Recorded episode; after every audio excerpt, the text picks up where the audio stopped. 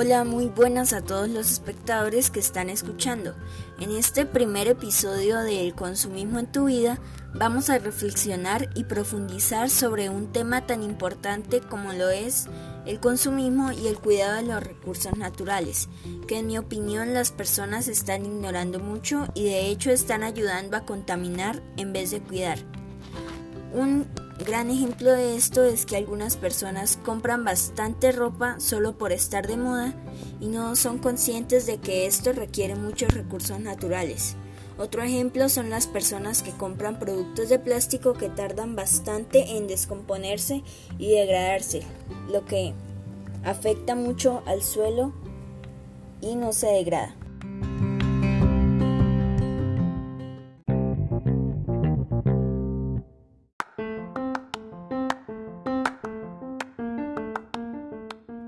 Bueno, después de hablar de forma muy general, ahora sí, vamos a profundizar con un invitado especial, mi abuelita Elvira Méndez Cortés, que ha sido una persona muy responsable a lo largo de su vida y que ha conseguido grandes cosas con su esfuerzo y dedicación. Además, ha sido una persona que me ha inculcado muchos valores, por lo que creo que es la persona indicada para darnos algunos consejos tanto de compromiso como de responsabilidad, hablando del cuidado de los recursos.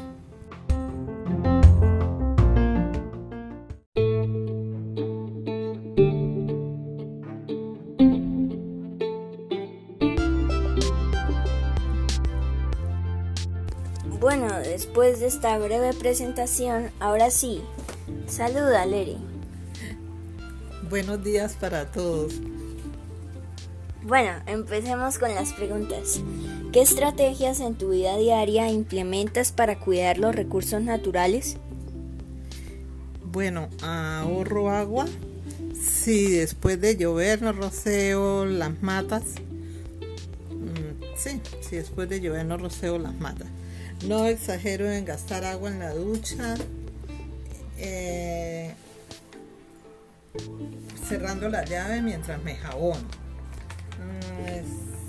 selecciono el reciclaje para no contaminar los suelos. No permito que talen árboles en el conjunto para que el aire sea menos contaminado. Sigo recogiendo en la calle los excrementos de mi perro. Eh, por ejemplo, trato de no comprar mucha ropa y productos con plástico y mucho menos de copor porque se demoran en degradarse. Bueno, ahora en la siguiente pregunta, ¿qué personas influyeron en los hábitos que tienes para conservar los recursos?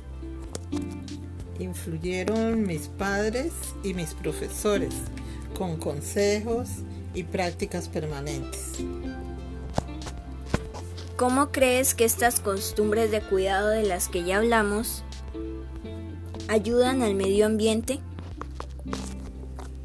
Creo que porque se gasta menos agua que otras personas y demás seres vivos pueden utilizar. También porque si no hay represas, no hay energía eléctrica. Eh, estaría cuidando los minerales del suelo que alimentan muchas plantas y nutren los bosques. ¿En qué momento de tu vida se te inculcó esta responsabilidad tan evidente para evitar el consumismo y cuidar los recursos? Pues prácticamente desde que empecé a estudiar y los profesores diariamente me inculcaban estas obligaciones y responsabilidades al igual que en mi casa.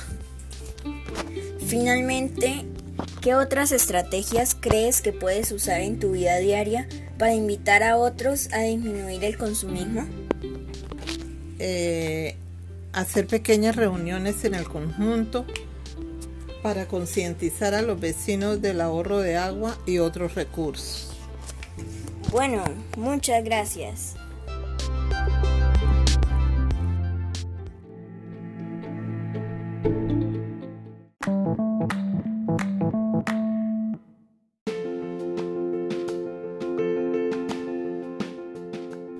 Bueno, finalmente voy a dar cinco conclusiones que nos van a dejar aún más claro este tema.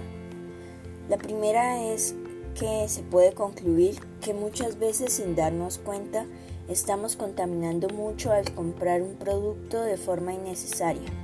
Por ejemplo, ropa que requiere de muchos recursos naturales para ser elaborada o un alimento que venga empacado en plástico, lo que tarda mucho en degradarse y puede de esta forma contaminar ríos o el aire.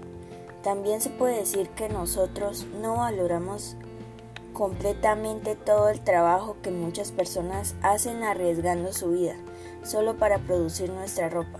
Esto ya que las personas que están en cultivos de algodón trabajando se exponen a los pesticidas y otros tóxicos, al igual que las personas que están tiñendo la ropa, ya que estos tóxicos les pueden producir enfermedades como cáncer o alergias.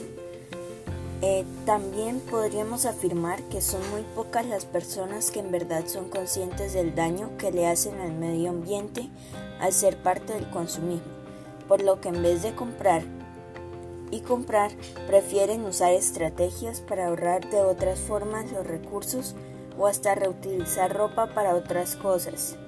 Se puede agregar como bastantes personas no son conscientes del daño al medio ambiente al comprar de forma exagerada, eh, se sigue contaminando el aire o el suelo al dejar productos plásticos degradarse por años y ocupando el espacio de otras basuras que no se podrían haber reciclado o hasta reutilizado. Finalmente concluyo que si hacemos parte de este cambio para evitar el consumismo, otras personas se interesarán y se nos unirán para cambiar su estilo de vida por el bien del planeta en un futuro, ya que quedarán más recursos naturales. Muchas gracias por escuchar.